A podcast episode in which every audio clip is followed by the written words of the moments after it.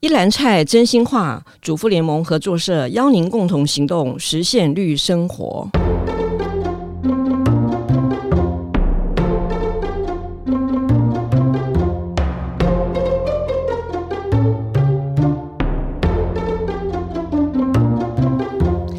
您好，我好，共好，我是合作瞭望台主持人方文。极端气候越来越常见，农作物收成不佳。俄罗斯攻打乌克兰，引起谷物价格高涨，国与国之间的物流也受到影响，增加全球供给的不稳定。台湾的农粮自给率在世界上属于较低的国家。我们今天邀请农委会陈主委来谈谈台湾的粮食自主、政府作为以及消费者角色。陈主委您好，呃，班委你好，还有依然在真心话的听众朋友，大家好。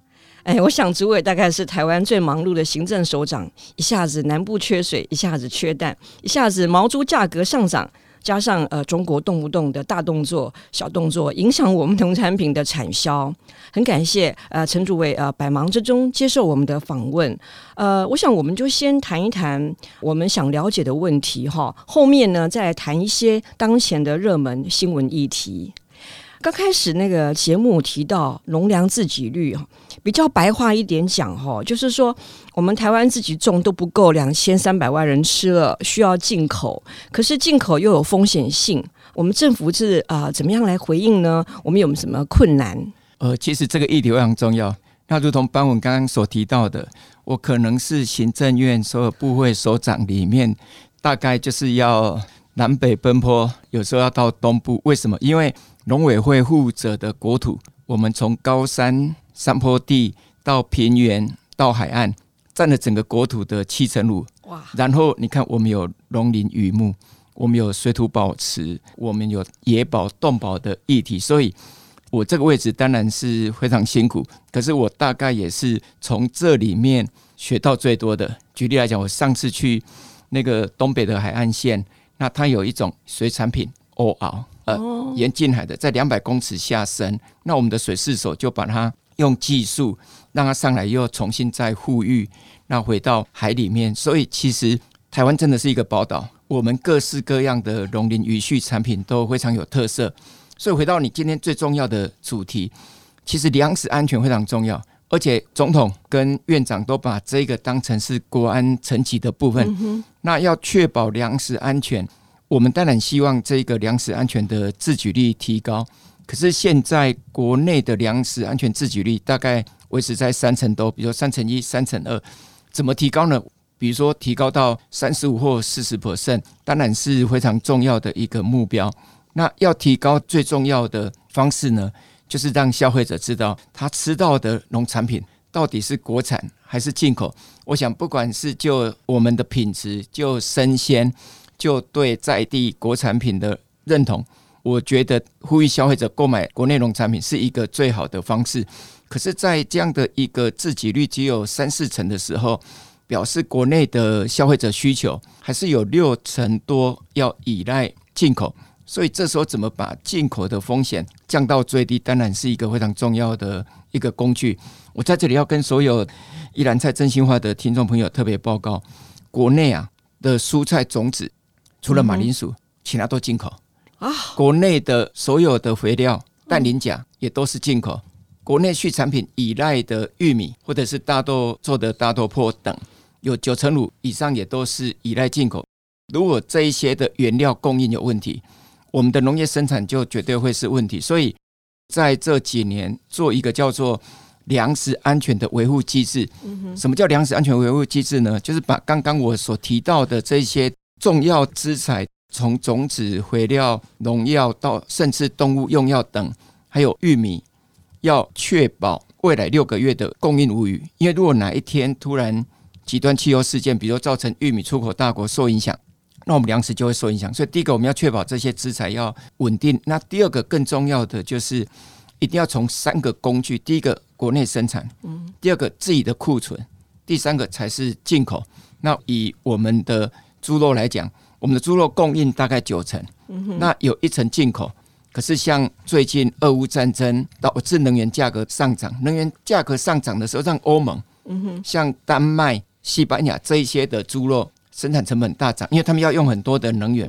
丹麦甚至有一场畜牧大厂，因为将而暂时关闭，所以这时候我们进口受影响的时候，就是要依赖库存，所以我们就会有两个月的猪肉，而且是冷冻猪肉的库存量，类似这样的一个运作方式，再加上进口，我们才可以确保国人的这样的一个粮食安全。这是第一个，我们的责任就是不管国内生产、库存跟进口。都可以来确保粮食安全。第二个更重要的就是，如果万一更极端的气候事件导致这些进口没办法进来，那我们到底用我们自己的土地的资源，我们可以生产多少？这个叫做潜在的粮食自给率。我们大概有算过，可以维持到六七成。那这个隐含的是什么？就是我们为什么平常要把农地保护好，基础建设做好，以应应这种极端的这样的一个气候事件。所以。讲了这么多比较严肃的议题呢，其实我还是比较呼吁大家，只要多购买农产品，农渔民多生产农渔畜产品，其实粮食安全就更确保。嗯，像我们听众啊，最近就是因为疫情比较好啊，有机会会去国外旅行嘛。那像最近的日本，我想我们如果有去参观他们的一些市场或者超市，他们很重视，就是说，哎，这个米是哪里的，然后这个青菜是哪里的，所以就有传说，哎，他们把最好的东西留在他们日本国内，因为他们日本消费者就会去买他们自己当地的食材哈。那刚刚那个呃陈主委跟我们提到，就是说这个粮食自给率呢，其实攸关呃国家的这个安全。啊要有一些应对的方法哈，来解除这个危机。那刚刚我提到说，这个呃消费者的角色很重要。那今年四月份呢，刚好食农教育法通过一年了。好，那我们主妇联盟合作社呢，在全国有五十四个站所。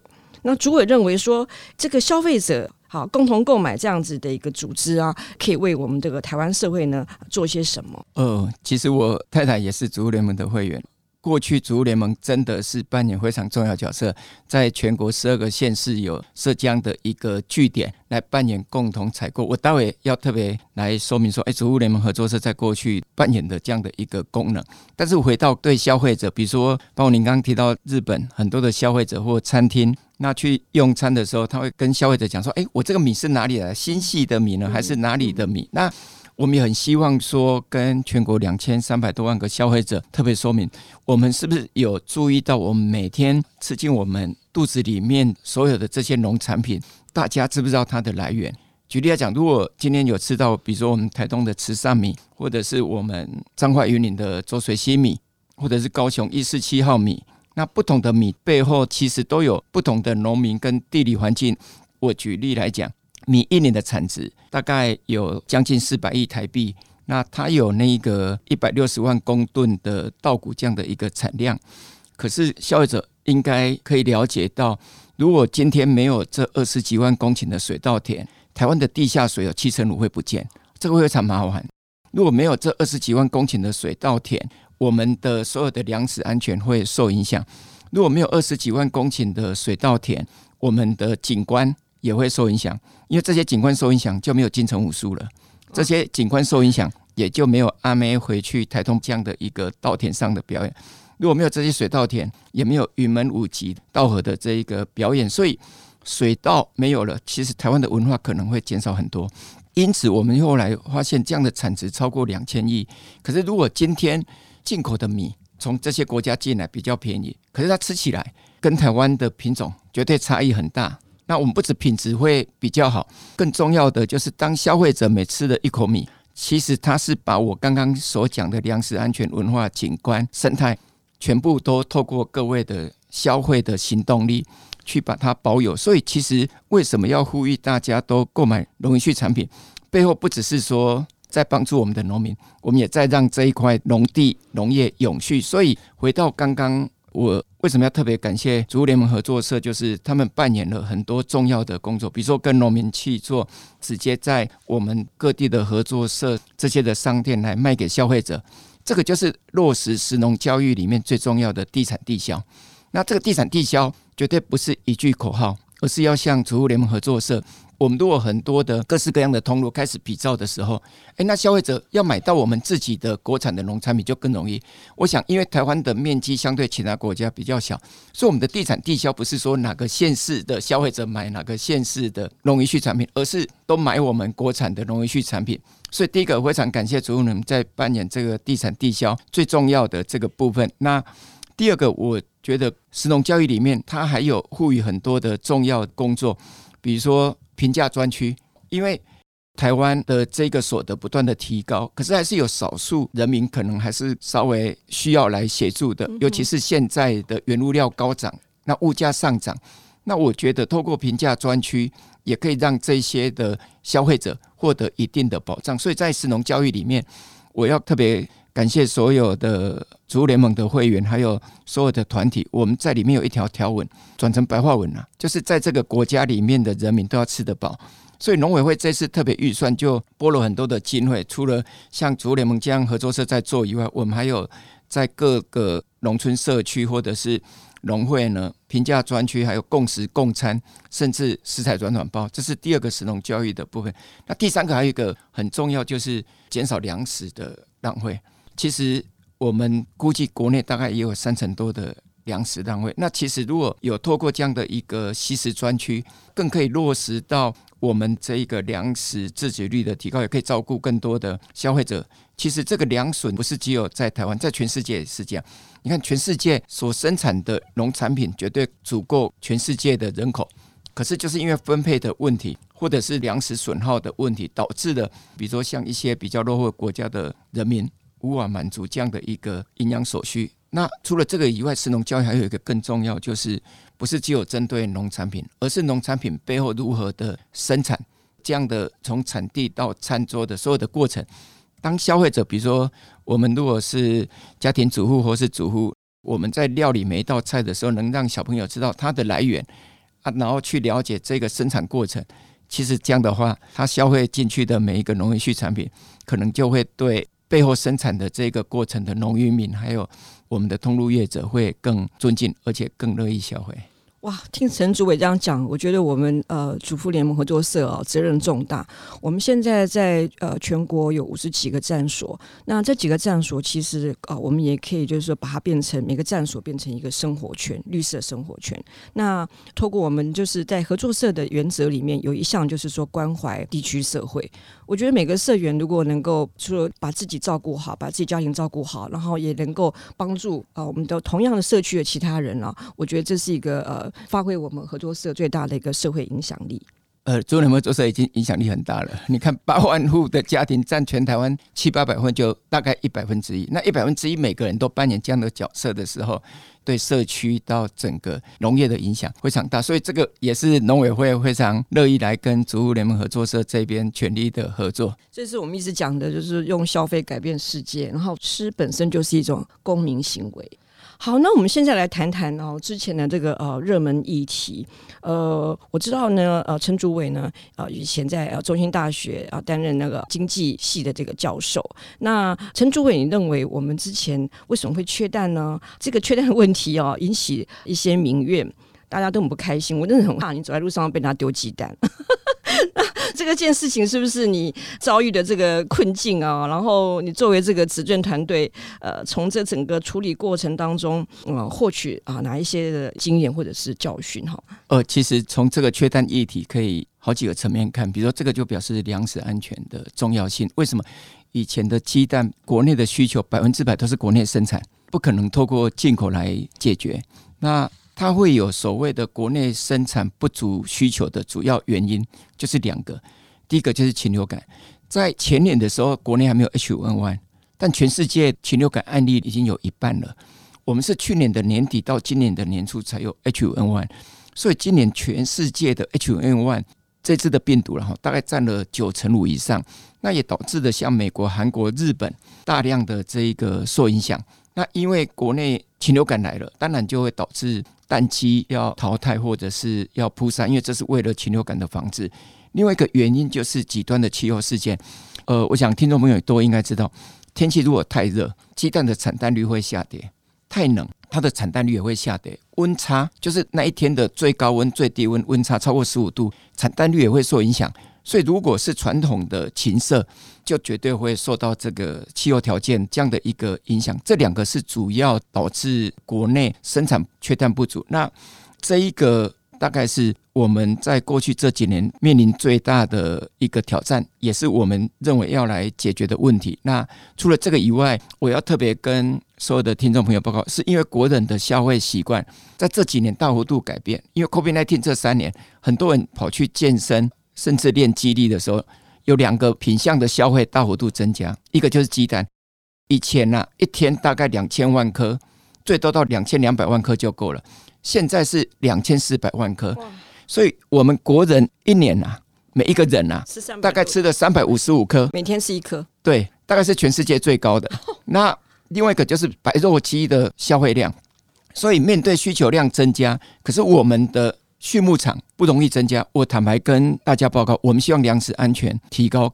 可是我们在设立我们的畜禽舍的时候，那因为各地方政府都有自治事项，所以我们的禽舍无法来扩增。那当然禽舍比较小农的部分也急需改善。所以从这一个课题哈，我们可以发现说，其实农业部门还是有很多长期三四十年来的这样的一个结构性要调整。那怎么做呢？第一个。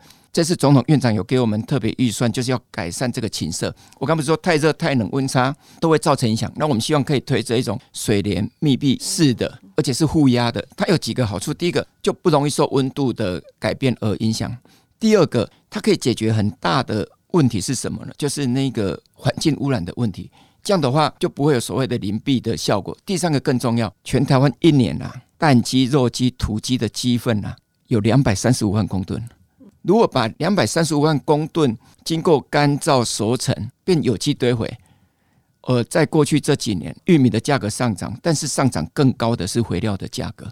那与其用化学肥料，那我们是不是鼓励农民可以多用一些这样的一个鸡粪？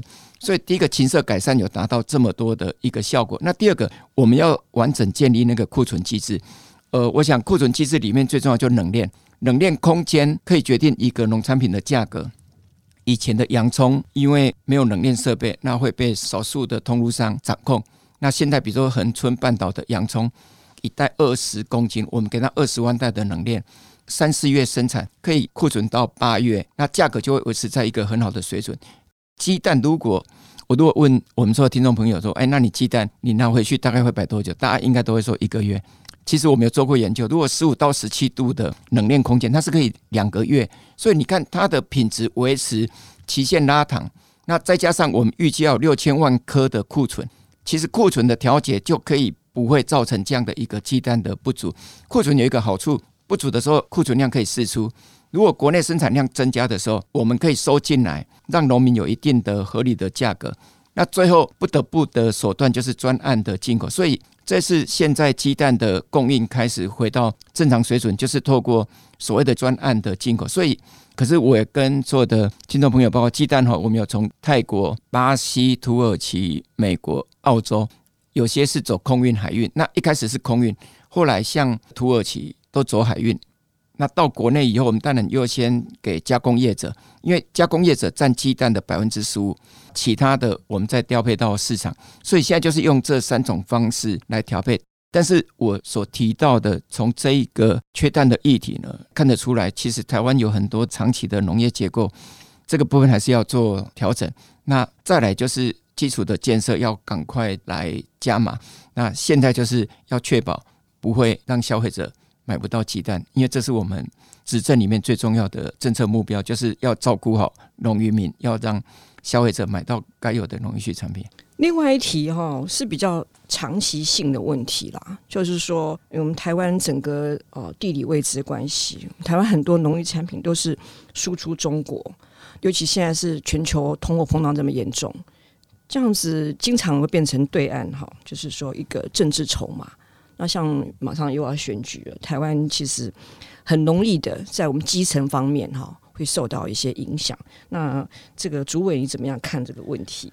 哦，这个问题非常重要。就如同你刚刚讲，我以前在学校的时候，就是有参与类似这一种两岸的这个 ECFA 等，那到底对农业部门是好还是不好？这样的一个类似分析。那其实我们的农产品外销最高的时候有二十三 percent 跑到对岸市场，所以对岸曾经是我们外销的第一名。但是跟我们现在的听众朋友报告，那总统要求我们降低单一市场的依赖。尤其是如果有不依照国际规范的市场运作的，所以现在农产品外销到对岸只剩十三 percent，总体已经减十 percent。那现在外销第一名的是美国，然后再来就是卖到日本，第三名才是中国。那更重要的是，我再举一个例子哈，全世界大概没有像台湾有生产二三十种以上的水果，从热带、亚热带、温带、寒带的水果都有。那几年前的水果外销有八成五跑到中国市场，到去年为止，农产品里面的水果外销到对岸的不到两 percent 了。我们有将近五成都六成是到日本市场。我们如果水果可以到日本市场，因为它防检疫品质要求很严格，那我再猜我们到其他国家的市场就会更没问题。所以我们在大幅度的降低这种所谓的单一市场的依赖，但是要做这些工作不是用嘴巴讲的。因为农产品跟工业产品不一样，它要从生产的管理，然后冷链，然后到洗选，然后集后包装，然后带出去呢，我们都有建立这样的一条龙的这一个升级。我以凤梨来讲，我们为什么可以在书中受影响之后，凤梨价格可以维持在，比如说前年被禁的时候，每公斤的产地价格提高两块，去年又比前年提高两块，今年维持在一定的水准。就是这些的冷链，还有所有的集后包装工作都做好，甚至让很多国际大厂也到台湾采购凤梨卖到日本。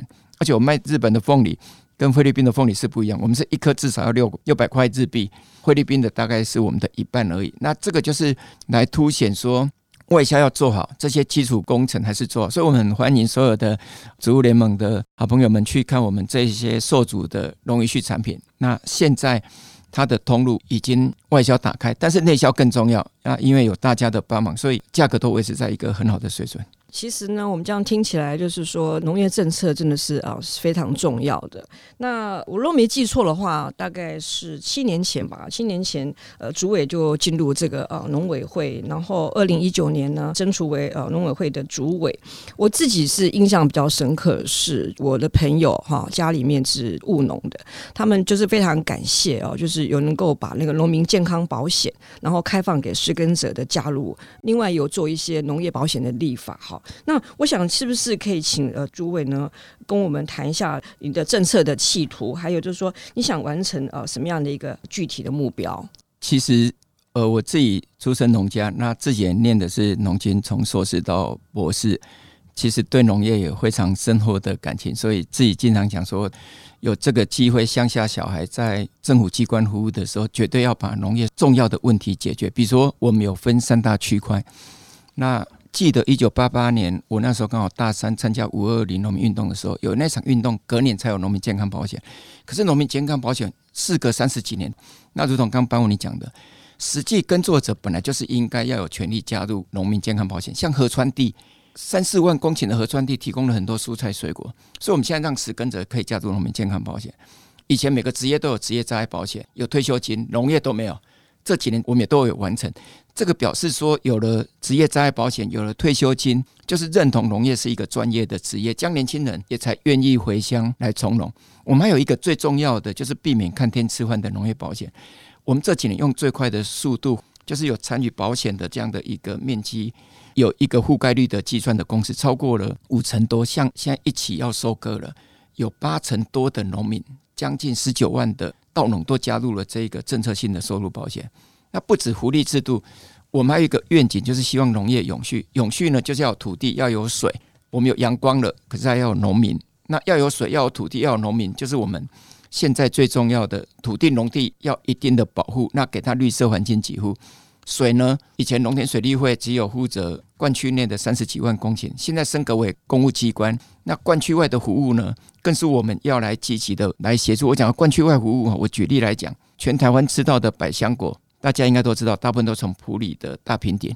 大平顶是一个高地，五百多公顷。我们去的时候，青龙说以前他阿公要用牛车载水，他爸爸是用铁牛车运水。那我说现在不用，我们花了几亿工程，从关刀溪挖隧道让水上来，那它的产值至少增加了一倍以上。这个就是为什么水的重要，尤其是现在气候变迁造成的干旱，像今年在茶叶、在竹笋大幅度受影响，所以这个基础工程更是极力的在新建。所以土地、水，再就农民，农民一定要所得增加，大家才愿意从农，这是第二个基础工作。那当然，包括过去这几年，我们把国体也拔针了，我们把惠州村继续守住，乙月黄牌拿掉，这个都是一个最重要的基础工程的工作。里面当然是困难重重，但是总统院长给我们的目标就是要把这些问题解决。第三个最后最重要就是产业政策。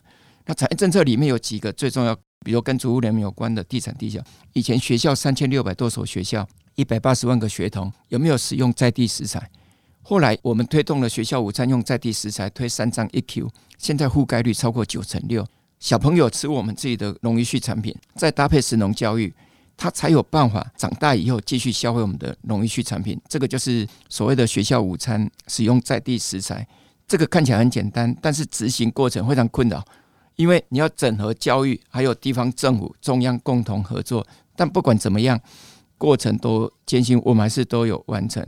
那最后就是基础建设，像我刚讲的，要把单一市场的依赖减少，那可以出口到其他国家，就是包括我们的冷链自动化、机械化，全部的要去执行。那现在呢，总统跟院长给我们冷链计划，比如说一百二十六亿，冷链可以提高品质，冷链跟自动化还有加工呢，可以让农渔畜产品产量一出来的时候，有地方可以来调节。价格才有支撑，农民所得才会提高。那所以我想有类似这样的一个主要政策的方向呢，重点目标就是要让农民所得提高，他才愿意从农，也要让消费者买到国内农产品，他才会持续支持我们的国内农产品。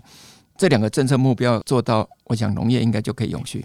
呃，节目最后呢，我刚刚听主委提到，你就是农家子弟出身嘛，家里有种米、种菜、养猪，什么都有哈。那你平常在家煮饭吗？那你最擅长的菜是什么？呃，我太太是我教她煮饭的。哦，我太太老大、老二在美国生小孩的时候，月子是我做的。哇，厉害！而且按照庄淑琴那一本书。那你你你分享一道菜就好，因为我们最重要的就是那一个我们家的本汤，就挂地瓦本。挂地瓦本，你知道本汤是什么呢？就是把鱼肉菜全部混在一个汤里面。那一般要吃呢，以前是用一个挖工哈，然后用白饭，然后再把本汤放进去。我们甚至在家乡还有办这个本汤比赛，这个非常的好吃又实用。欢迎消费者 Google 一下本藤怎么做，那都是用在地的我们的。白米再加上我们的蔬菜，还有肉鱼。好，等一下，你贴在我们节目后面的延伸阅读哦。呃，其实这个呃，朱伟呢跟我们分享的就是台湾的一些重要的市政的一个重点。然后我们也提到呃，要做的那个粮食安全的一个保障，不只是说要去调节进出口啦，那还有农业智慧化啊。那其实细致部分就是在做这个提高农业生产效率，包含那个就是基础建设。那很多基础建设其实是一般我们不太了解的。那也欢迎大家随时就是关注我们农委会的一些最新的讯息。好，那今年六月十六号呢，刚好是我们主妇联盟生活消费合作社哦共构运动哦三十年。那我们现在是不是请我们主委呢，跟我们讲一些呃期勉的话？哦，真的要代表农民啊，也代表消费者，非常感谢主妇联盟合作社在过去三十年，透过具体的共同购买，改变了我们的相关的通路，也帮助了我们许多的农民。那这个非常不易，农委会很乐意跟植物联盟合作社，再把这样的一个共同购买，那协助农民，让消费者买到更多的农渔畜产品，大力的来推动植物联盟合作社三十年生日快乐！我们是主妇联盟合作社，加入我们一起用责任消费改变世界。谢谢您的收听，别忘了在节目下方留言回馈您的想法哦。我们下回见，谢谢。